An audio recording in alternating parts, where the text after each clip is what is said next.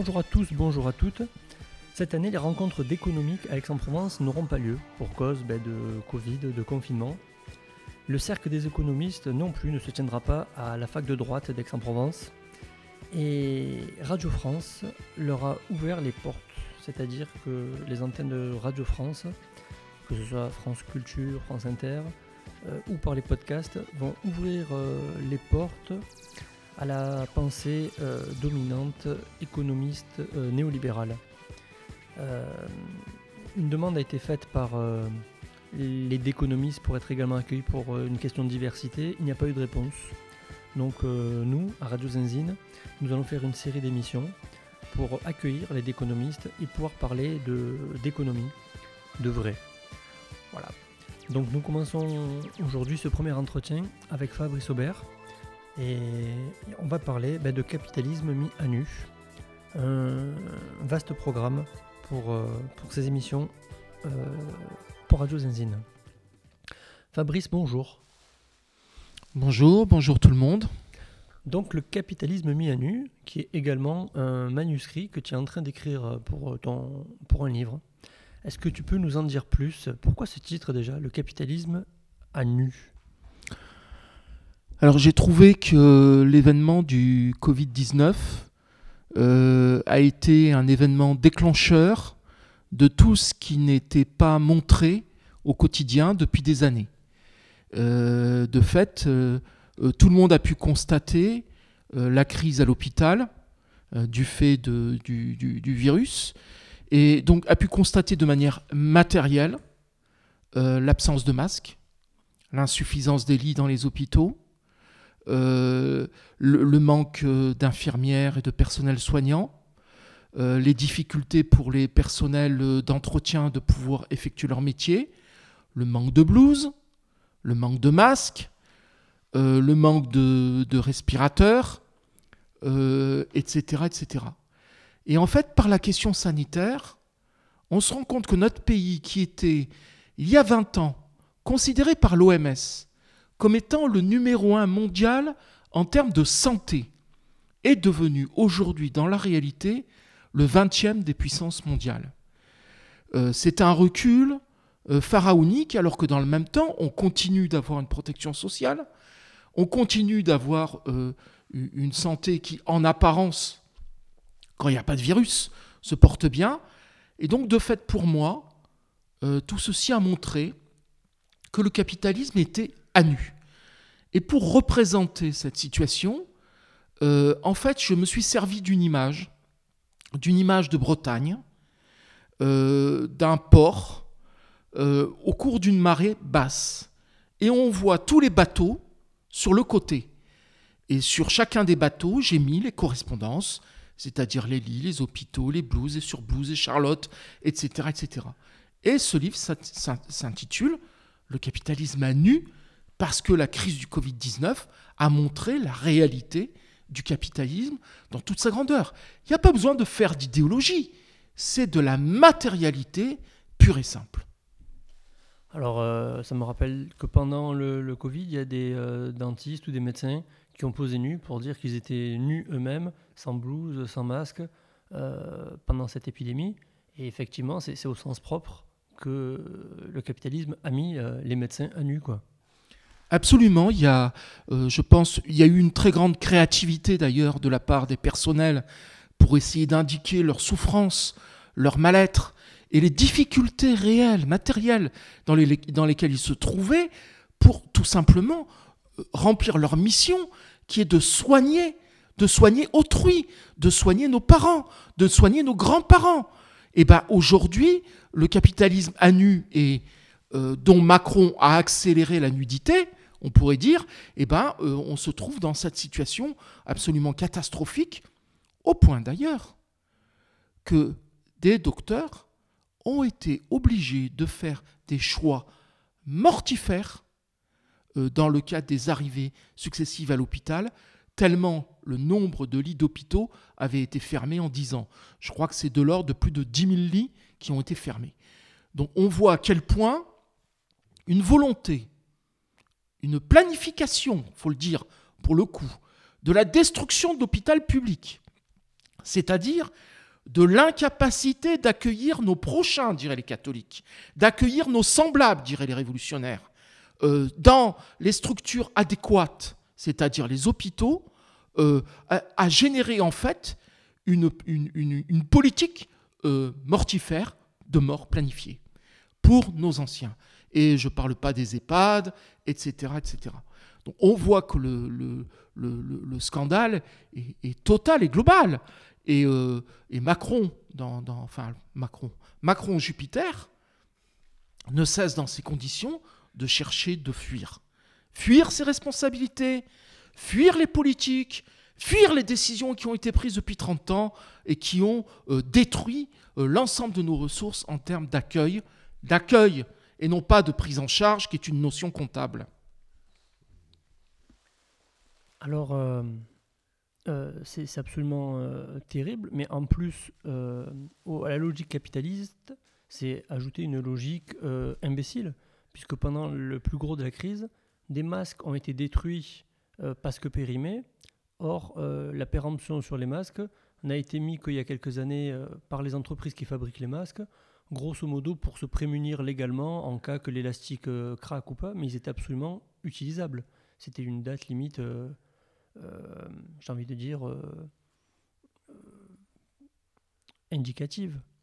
Et ça, ça ajoute la logique capitaliste, la logique imbécile, la logique comptable. On en arrive au bout du bout pour mettre tout le monde à nu. Euh, est-ce que tu as une réflexion là-dessus ou...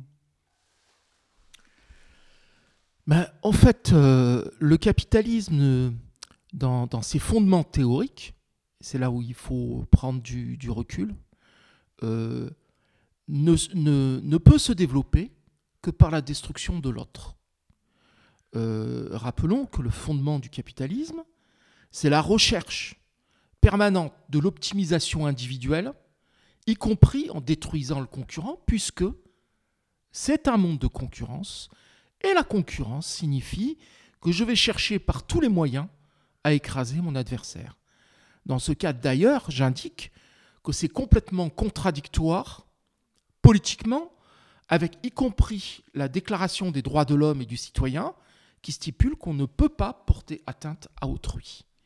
Euh, le, principe fondamental du capitalisme fondé sur la concurrence qui vise la destruction de l'autre euh, est une logique mortifère et pas une logique humaine, car depuis euh, Homo sapiens et les tribus d'Homo sapiens, il n'y avait pas de mise en concurrence.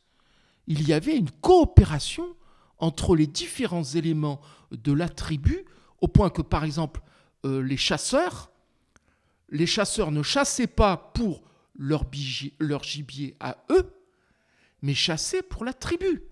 Hein. Il n'y avait pas euh, euh, d'autre possibilité que de ramener le gibier euh, capturé, chassé, tué à l'ensemble de la tribu. Hein. Y compris chez les chasseurs, il y avait deux types de chasseurs. Et, et c'est là où on comprend la logique de coopération et non pas de concurrence. Il y avait ce qu'on appelle les rabatteurs et il y avait les tueurs. Les tueurs étaient cachés dans un certain nombre d'endroits et les rabatteurs rabattaient le gibier vers les tueurs. Seuls les tueurs tuaient effectivement le gibier. Se gardaient-ils le, gibier? Non. Ils le partageaient avec les rabatteurs dont ils comprenaient toute l'utilité pour euh, pouvoir obtenir le gibier. Allons plus loin, toujours dans cette logique de tribu d'Homo sapiens. Imaginons qu'il fasse un temps absolument effroyable et que la, chasse ne soit pas possible. À ce moment-là, ce sont les pêcheurs de la tribu qui vont aller pêcher euh, pour ramener euh, la nourriture nécessaire. Et là aussi, elle va être partagée dans toute la tribu, non pas de manière équitable, mais de manière égale. Notre banderole, c'est liberté, égalité, fraternité. Ce n'est pas liberté, équité ou équitable, fraternité. L'équité et l'équitable, c'est une distribution inégale des richesses. Sur, quoi est fondé le capitalisme en tant que tel, dans ses principes fondamentaux. On passe par l'anthropologie pour expliquer que le capitalisme a tort. On en est obligé de revenir à l'histoire et à l'anthropologie pour euh, dire qu'en fait c'est une fable que nous racontent les capitalistes où ils nous disent que tout n'est que euh, lutte de l'homme par l'homme, d'optimisation. Et en fait, quand on étudie cela, ben, ben, c'est faux. L'homme n'a pas toujours été ni un loup pour l'homme. et c'est au contraire la coopération qui a fait que l'Homo sapiens, comme tu dis, a pu évoluer et en arriver là. Donc il y a une fable, un mensonge théorique qui est fait pour justifier les inégalités en place. Absolument. Et il y a des livres qui sont sortis sur, euh, sur cette question et qui racontent justement comment vivaient les tribus. On, parle d'ailleurs du communisme tribal, c'est-à-dire c'était vraiment la mise en commun. Imaginez jusqu'où ça allait, c'est que les il n'y avait pas de couple, il n'y avait pas de mariage, et les enfants n'appartenaient pas à un couple. Les enfants étaient les enfants de la tribu.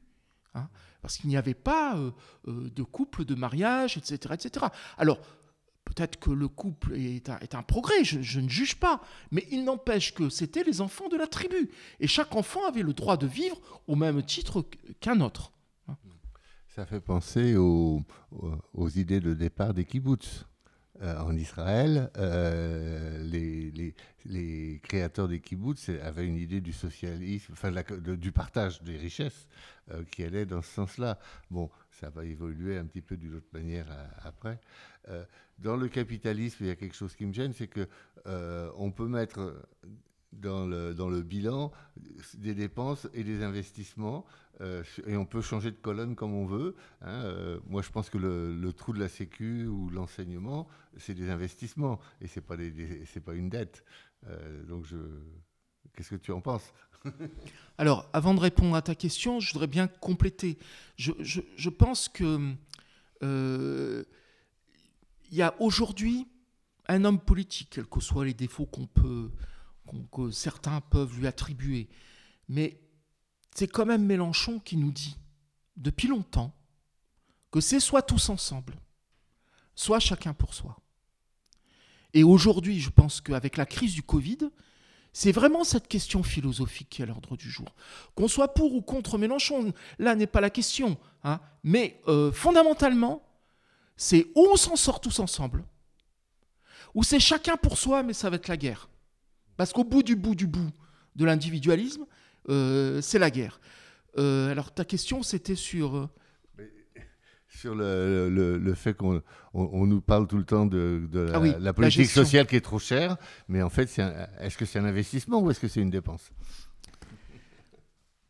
Alors, tu, as raison de poser cette question, parce que il y a une tromperie permanente sur les mots.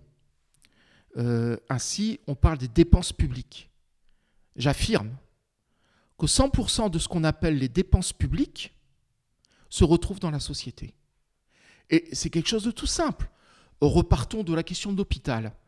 Admettons que l'on est, que l'on se rend compte qu'une population qui a augmenté, ou dont une partie de la population a vieilli, il y a besoin d'un hôpital. Les politiques publiques décident de construire un hôpital. Qu'est-ce qui va se passer? Il va falloir trouver de l'argent. On va faire fonctionner le système bancaire, puisqu'on emprunte. Parce que nous avons oublié notre capacité à créer de la monnaie pour nous-mêmes. Ça nous est interdit par les traités, notamment européens. Je ferme la parenthèse. On fait donc déjà fonctionner les banques. Une fois qu'on a l'argent euh, possible, disponible, potentiel, on fait travailler un cabinet d'architectes qui va travailler lui-même avec les médecins pour définir le programme. Une fois que le programme est défini, consultation, vote euh, du conseil municipal ou de l'Assemblée nationale pour construire un hôpital. À ce moment-là, qu'est-ce qui se passe? L'État va faire appel à des sociétés privées, c'est-à-dire qu'une fois de plus, c'est de l'argent public qui va financer des entreprises privées du BTP pour réaliser le bâtiment. Ça veut dire que les salaires, les cotisations sociales, euh, les équipements nécessaires, le remplacement des équipements, l'énergie nécessaire, tout ça, c'est de l'argent public qui va venir dans une entreprise, dans des entreprises privées pour financer le projet. Une fois que l'hôpital est construit, qu'est-ce qu'il faut faire? Ben, Il y a tout l'équipement à installer. Donc là encore, c'est du flux d'argent public qui va venir acheter à des entreprises privées les équipements et l'installation des équipements. Et après? Ben Après, il faut des docteurs faut des infirmières, faut des aides-soignants, faut des personnels techniques, puisqu'un hôpital, ça fonctionne plus sans des techniciens. Faut des personnels administratifs. Tout ça, ça fait des salaires. Alors, est-ce que c'est un coût? Mais réfléchissons deux minutes. Ces salaires, qu'est-ce que les personnels qui touchent ces salaires vont en faire? Ils vont aller euh, dans les îles Caïmans euh, pour les placer sur des comptes offshore? Non. Ils vont, pour l'essentiel, le dépenser, surtout vu la paye actuelle des infirmières. Je vous dis pas. Donc, c'est de la dépense. Dépense vers qui? Bah, Vers les commerçants. Commerçants, c'est privé. Donc, quoi qu'on tire de l'argent public, 100% de ce qu'ils appellent des dépenses publiques retourne à la société. Tel n'est pas le cas des dividendes, qui bien souvent vont finir croqués par les dents des caïmans des îles du même nom. Alors on va faire une petite pause musicale et tu nous as choisi Pink Floyd, Money. Exact, parce que ça correspond exactement au problème de notre temps.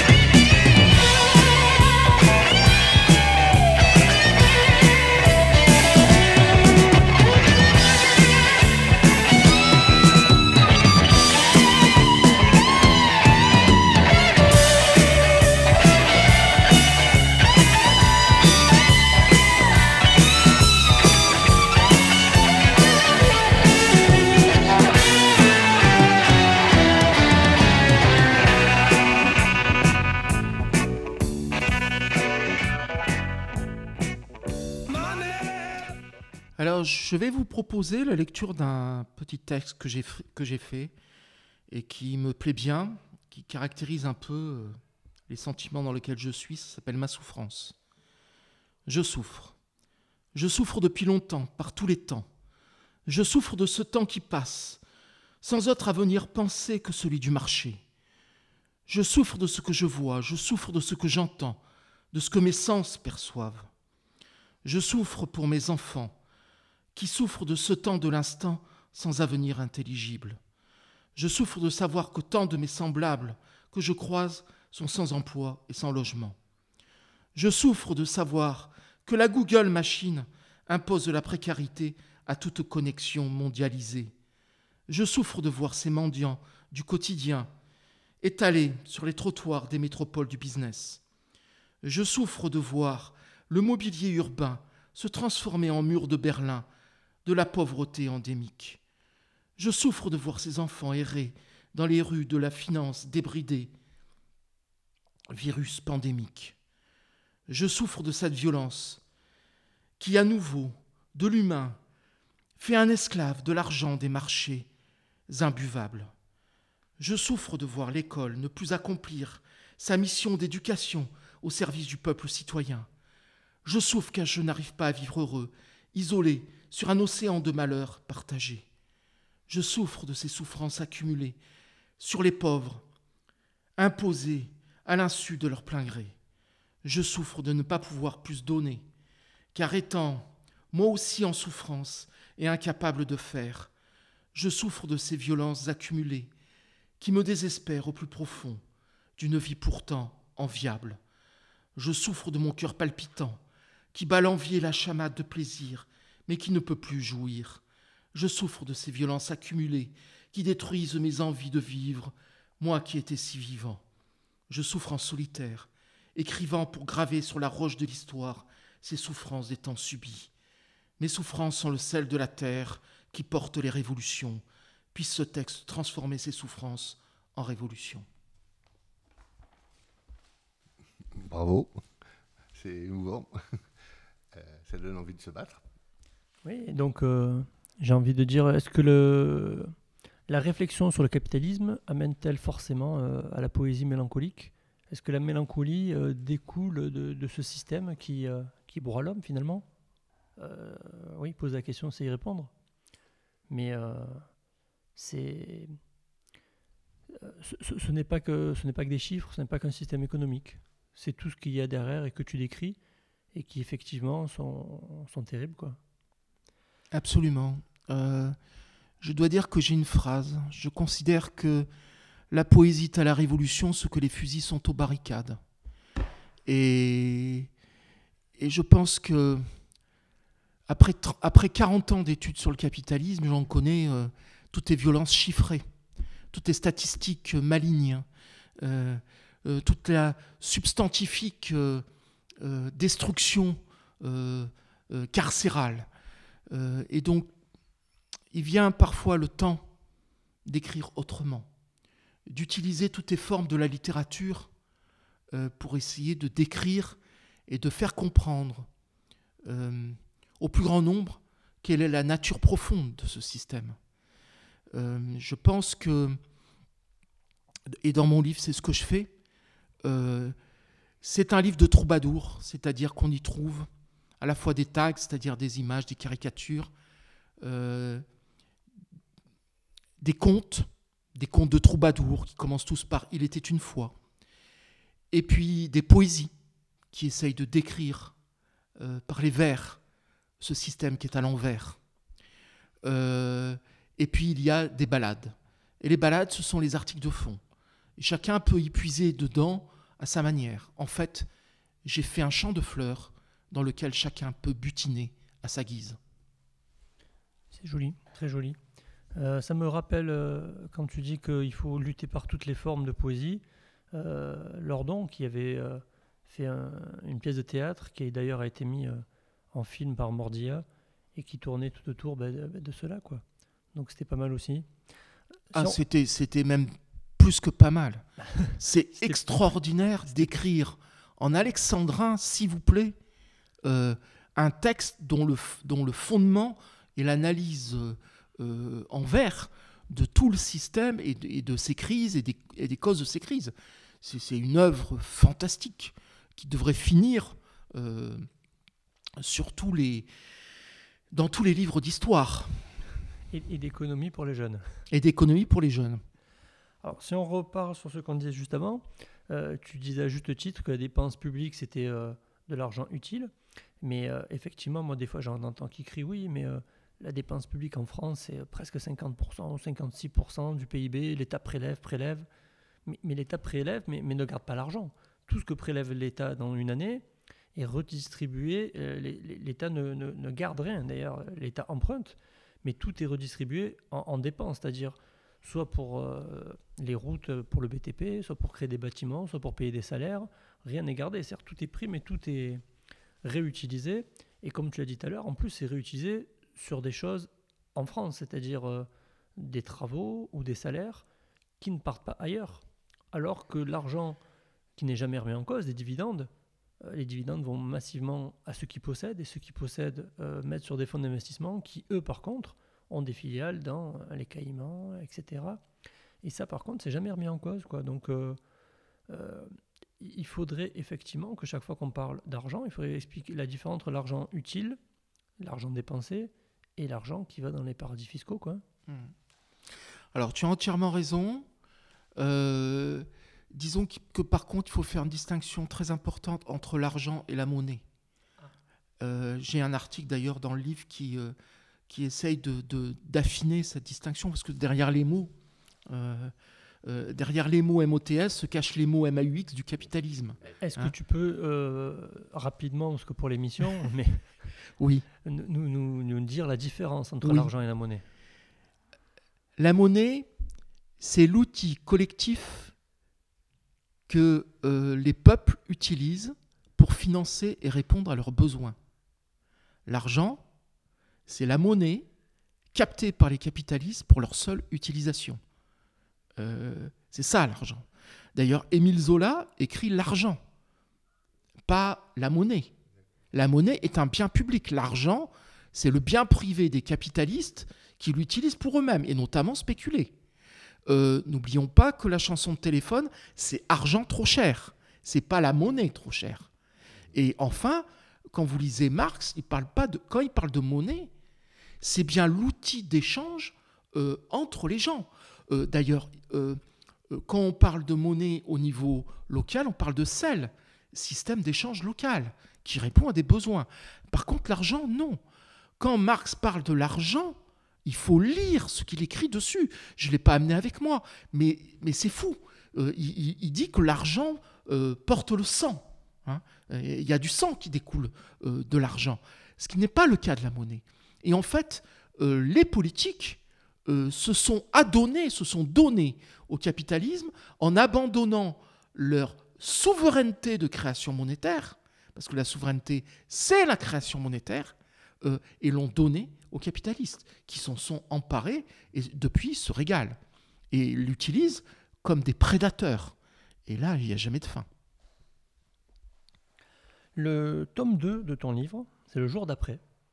Donc, euh, l'expression, on l'a beaucoup entendue en cette période de, Covid, mais qu'est-ce que tu peux en dire de plus?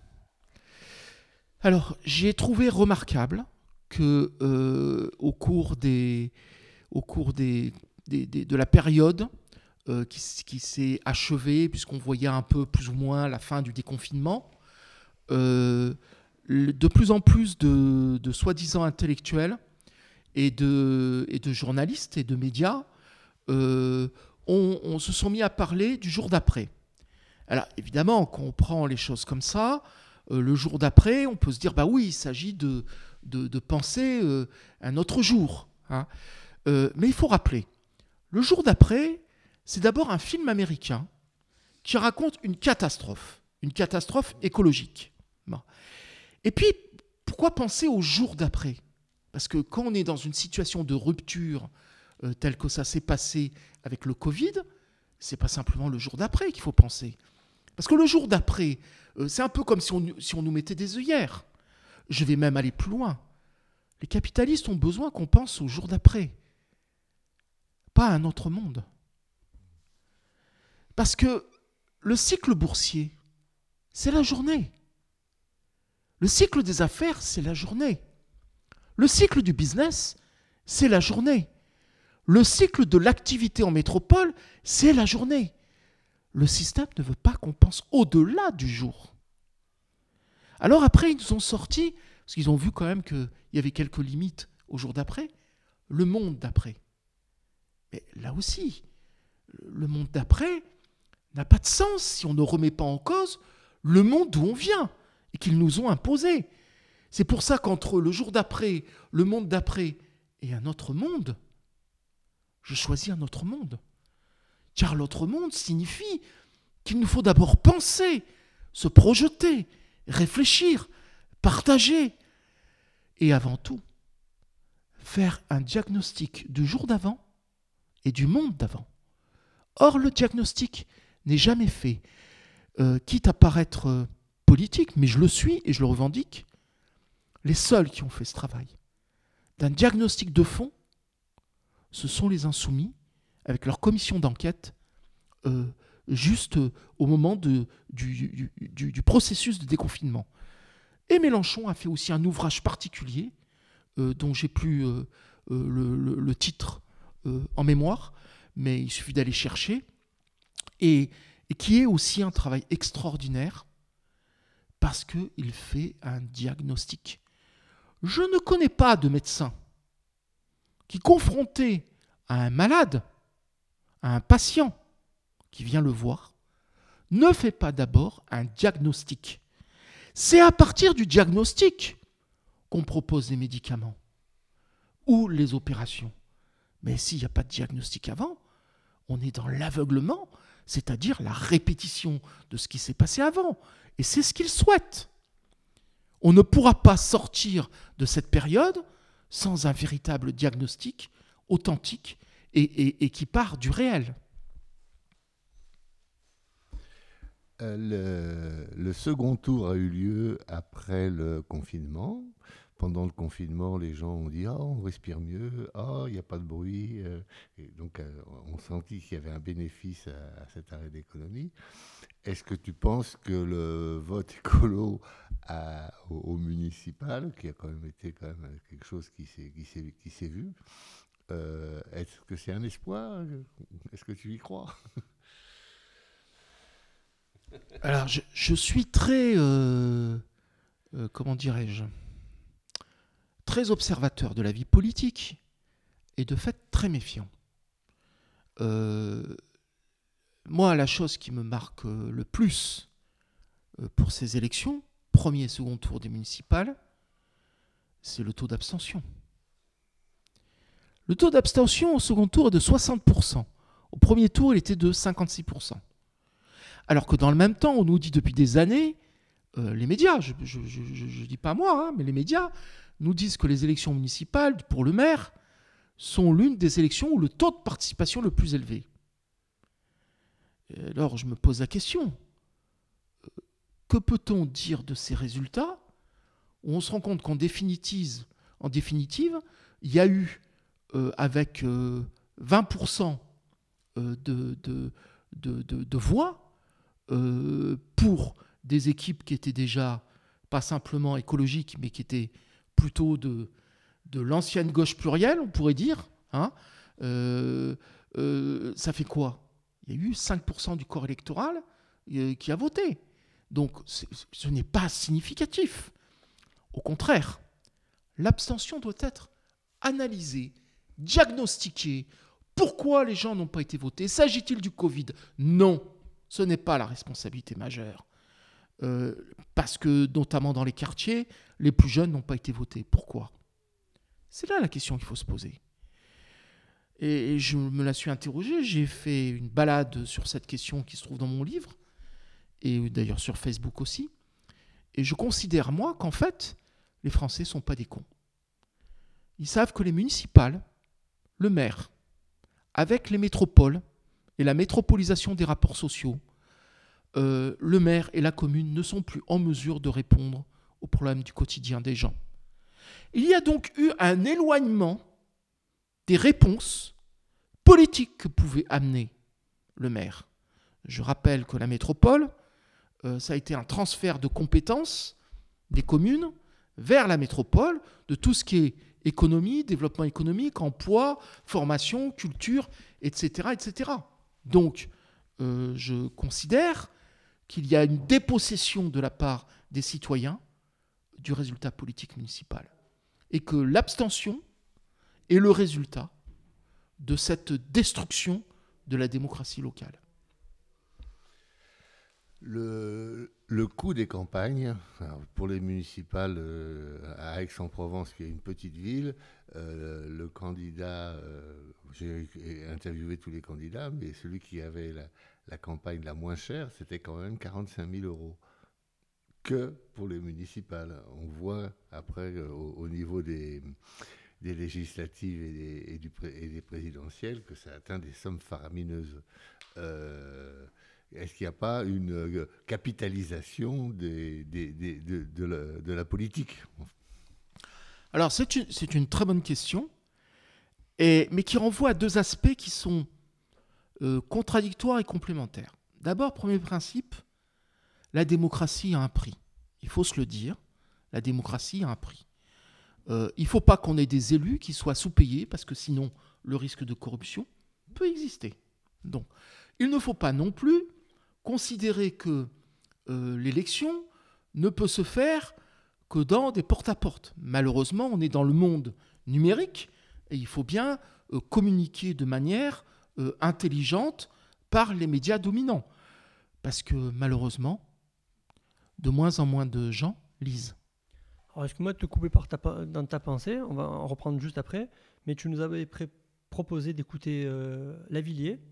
Euh, l'aventure extraordinaire d'un billet de banque.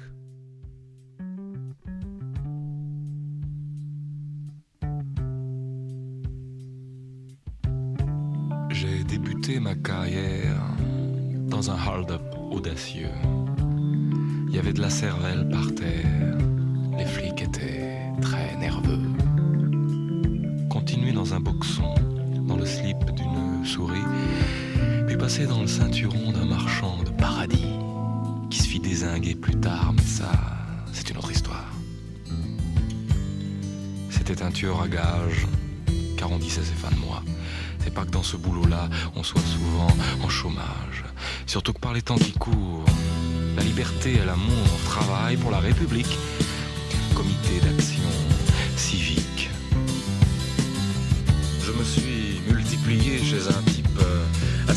qui travaillait tard le soir à la plume et au pochoir. Voyager dans des mallettes, dans des fourgons, des tablettes, dans des jeans ou de la soie, en jaguar et en matra. Je suis même passé dans vos poches, grippé par vos doigts crochus, accrochus. J'étais même au PSU, au parti, et à minute, avant de faire un culbut dans les poches de Lavillier, ouais, mais ça n'a pas duré. J'ai dormi chez des prélats, entre deux doigts d'arnica, trois bons mots, une caresse au vicaire et sur les fesses. Je suis le pouvoir d'achat, je suis celui qui décomplexe, je suis le dernier réflexe qu'on n'est pas prêt d'oublier. Essayez de me supprimer dans un coin sur la planète. De tête. Il y en a même qui en sont morts l'IND dans le décor. Je suis passé sous les tables. J'ai glissé sur des tapis. Dans des poches confortables, j'ai pris un peu de répit. Dans les mains d'un mercenaire, puis dans la révolution, j'ai participé, mon frère, à des tas de combinaisons. Si tu savais ce que je sais quelle main je suis passé. Tu t'en ferais pas beaucoup pour ta petite éternité. J'ai voulu me racheter, mais voilà, j'étais trop cher. Depuis que les financiers mettent mes vertus aux enchères, depuis que les poètes maudits comptent leurs économies, tonnerre d'acier, je sais tout mais je dirai rien. C'est peut-être préférable pour l'idéal républicain. J'aimerais crever, tu sais. J'aimerais qu'on me foute la paix.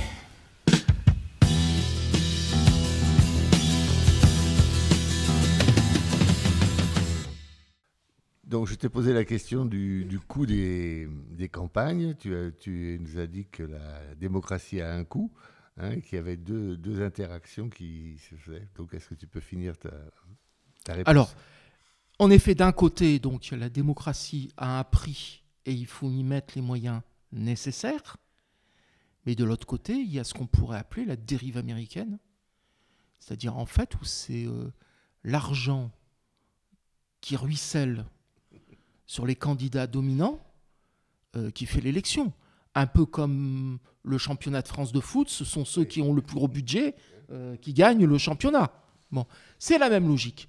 Et donc, ce qu'il faut, c'est euh, encadrer ces dépenses, Euh, puisque il ne s'agit pas de faire tout et n'importe quoi. Deuxième aspect, pour retrouver dans la démocratie les fondamentaux,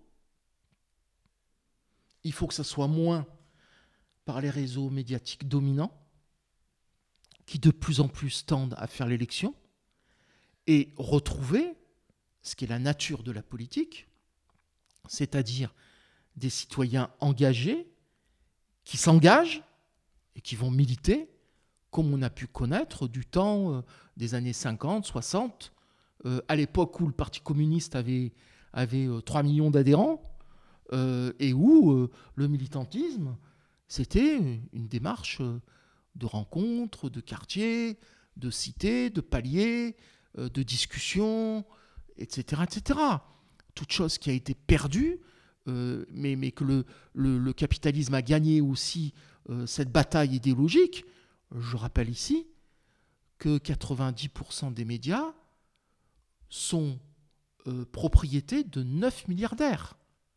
Que ces journaux perdent de l'argent, tout le monde le sait. Mais donc, euh, quand on réfléchit par rapport au capitalisme, euh, dont la logique profonde c'est de gagner de l'argent, comment peut-on financer quelque chose où on perd de l'argent? C'est donc bien que c'est une raison d'être, c'est que ça leur est utile de posséder 90% de ces médias pour développer la bonne parole, comme auparavant euh, le curé euh, donnait le bon prêche. les, les promesses électorales n'engagent que ceux qui les écoutent. Est-ce qu'il n'y aurait pas moyen de faire en sorte que les promesses électorales deviennent des contrats électoraux et que les gens qui sont élus pour quelque chose, s'ils s'en éloignent, on puisse les révoquer? Alors, euh, Je pense notamment au glyphosate qui est interdit depuis 2010 en Europe et qui est toujours euh, euh, étendu sur nos champs. hein. Oui, mais sur le fond, tu as entièrement raison. Il faut rappeler que historiquement, ce qu'on appelle le RIC, le- la possibilité d'initiative citoyenne, et qui permet notamment euh, de, de remercier un élu, euh, pour le dire galamment, c'est quelque chose que Robespierre concevait, que la commune de Paris a mis en place. C'est dans les textes de 1871 où les élus, s'ils ne respectaient pas leur mandat, pouvaient être révoqués. Révoqués. Euh, on retrouve d'ailleurs la question de la commune comme base et fondement de la démocratie. C'est aussi la commune, rappelons-le, qui a introduit l'idée, pas simplement l'idée, d'égalité salariale homme-femme, du droit de vote des femmes. Donc on voit que les révolutions euh, du peuple euh, sont toujours, dans l'histoire, de formidables avancées progressistes. L'un des problèmes qui se posent, c'est qu'après les révolutions, 1944 est aussi une révolution au sens où il s'agit d'une insurrection euh, nationale contre un occupant et un régime, qui est le régime de Vichy, n'oublions jamais, et qui euh, euh, a un programme qui s'appelle les jours heureux. C'est donc bien une révolution. C'est pas simplement une révolution nationale, nationaliste visant à chasser euh, Hitler et les- et les- et l'armée nazie. C'est une révolution parce qu'il y a un programme politique. Et donc, euh, il faut à tout prix euh, retrouver ces logiques qui font que les citoyens se réapproprient la politique. Les Jours heureux, qui est également un film de Gilles Perret, et le Conseil national de la nouvelle résistance, donc mené par justement une bande d'intellectuels et pas que, de syndicalistes, essaye de remettre au goût du jour parce que Macron a eu la bonne idée de reprendre ce terme en le, en le fourvoyant. C'est terrible ce mensonge sur les mots. Euh, le mensonge euh, euh, du libéralisme est permanent. je dis bien libéralisme et ça va me permettre de faire une distinction entre deux mots. Le mot capitalisme et le mot libéralisme, qui n'ont pas... Allez, dis-nous. Qui n'ont pas la même signification. le capitalisme, c'est un système concret c'est le système d'exploitation fondé sur la propriété privée. Le libéralisme, c'est pas ça, c'est pas un système concret, c'est une philosophie. C'est la philosophie morale qui justifie le capitalisme. C'est l'apparence des mots, le verbiage qui va permettre de justifier moralement l'exploitation. L'idéologie. L'idéologie. Quand Marx parle de structure et superstructure, le capitalisme, c'est la structure, c'est-à-dire c'est là où s'opère euh, l'extraction de plus-value, la production. Euh, la superstructure, c'est tout le lieu de l'idéologie et du commandement. Donc, qu'est-ce qu'on peut dire de plus sur ce jour d'après? Comment tu le vois, toi? Première chose. on devrait le voir? Première chose, il faut rompre avec le libre-échange. On ne pourra pas faire de l'écologie sans rompre avec les fondamentaux du capitalisme, dont le triptyque est compétitivité, concurrence, libre-échange. Si on, ne, change pas de système, l'écologie sera toujours une variable d'ajustement du tout profit et du tout marchand. Et je vous renvoie à ce qui s'est passé sur le fait qu'en plus de tout ce qu'on n'avait plus ou pas assez, il n'y avait pas assez de médicaments. Et il n'y avait plus de médicaments. Et pourtant, euh, nous avons un groupe mondial qui s'appelle Avanti Sanofi, qui est le numéro 2 mondial en pharmacologie, excusez du peu, et qui est issu de quoi? Je vous le demande. C'est pas, pas né comme ça. C'est né du fait que comme on avait la sécurité sociale, 100% des médicaments de l'époque étaient remboursés, et donc ça a permis de développer une entreprise qui s'appelait Aventis, euh, euh, Sanofi. Sanofi. Et Sanofi euh, s'est développé sur, parce qu'il avait le financement de la sécurité sociale, donc de nous tous. De fait, Sanofi nous appartient et n'appartient pas aux capitalistes. D'où la, polémique sur la chloroquine, qui est un médicament presque gratuit, et les, les vaccins qu'on nous prépare et, qu'on va rendre obligatoires. Voilà, alors je ne suis pas un médecin, donc je ne peux pas savoir si la chloroquine guérit ou pas. Il y a tellement de. Je ne sais pas. Mais par contre, ce que tu soulèves comme problème est essentiel.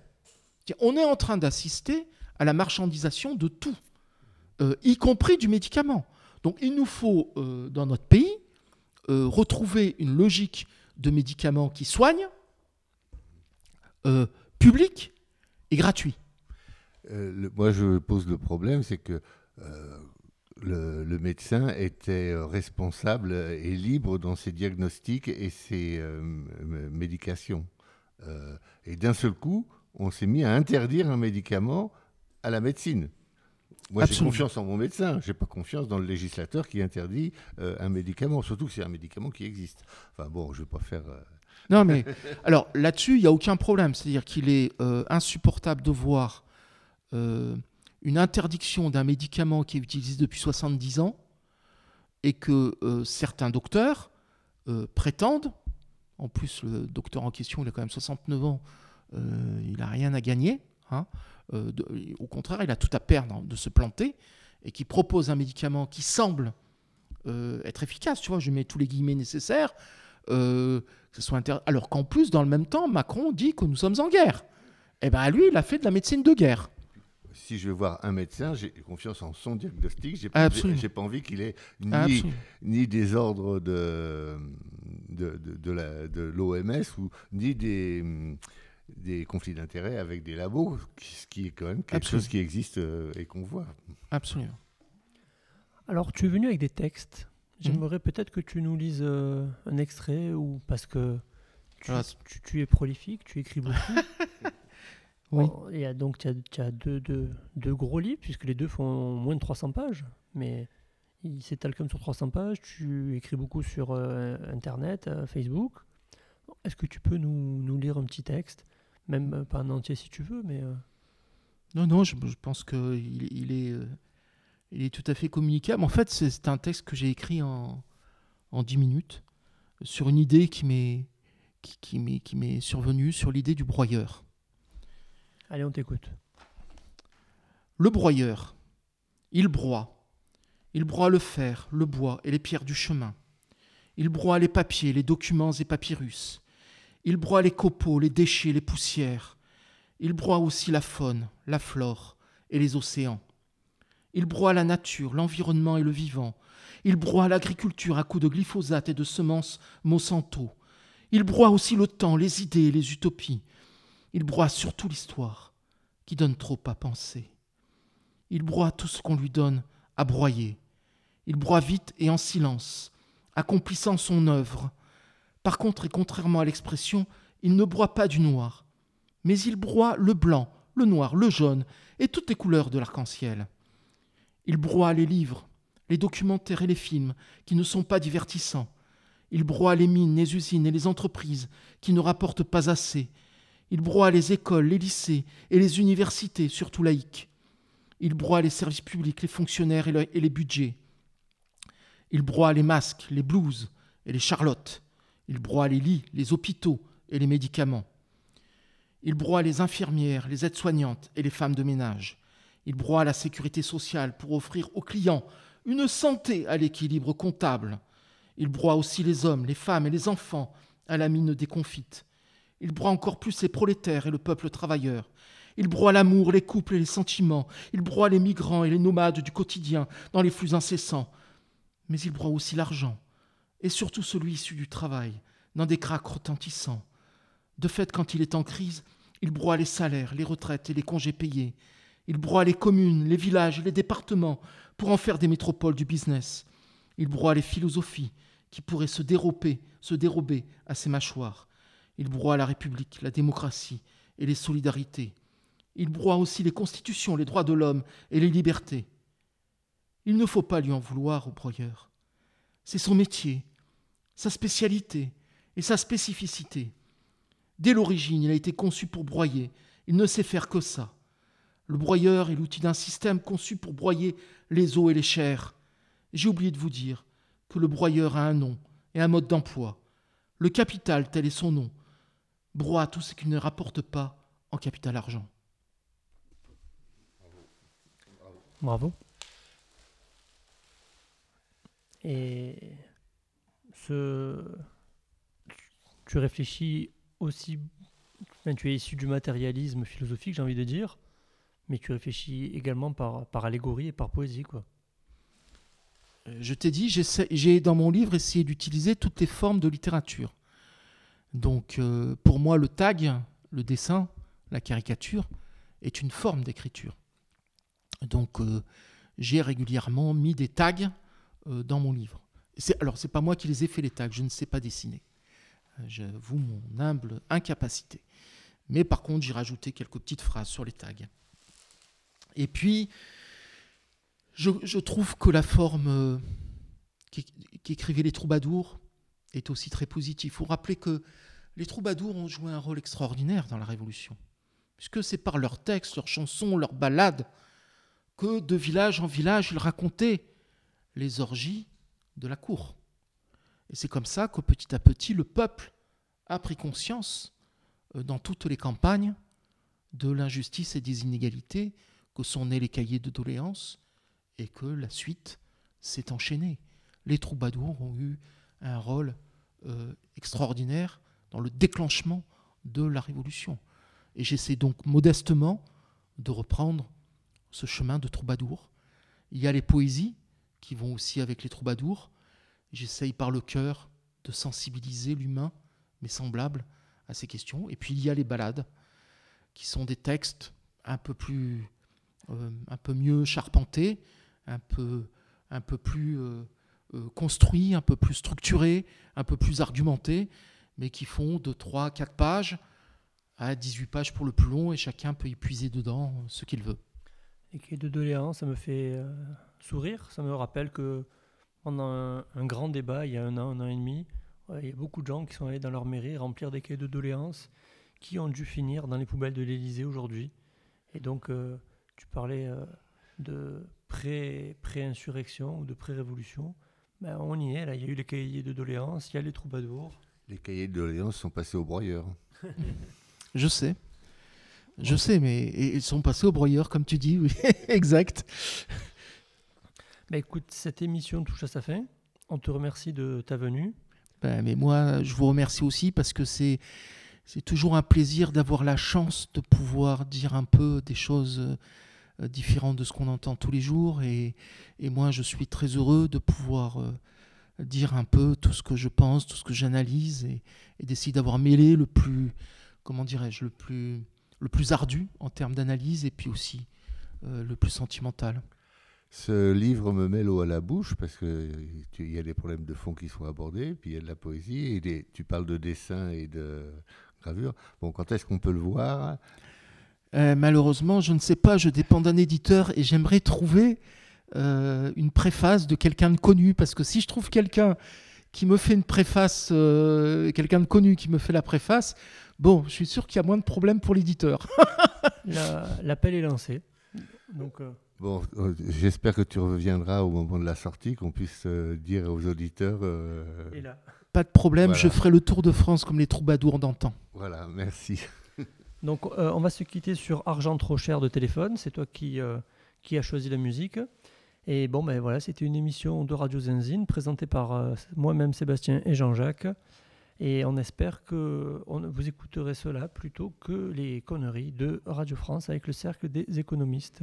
Merci à tous.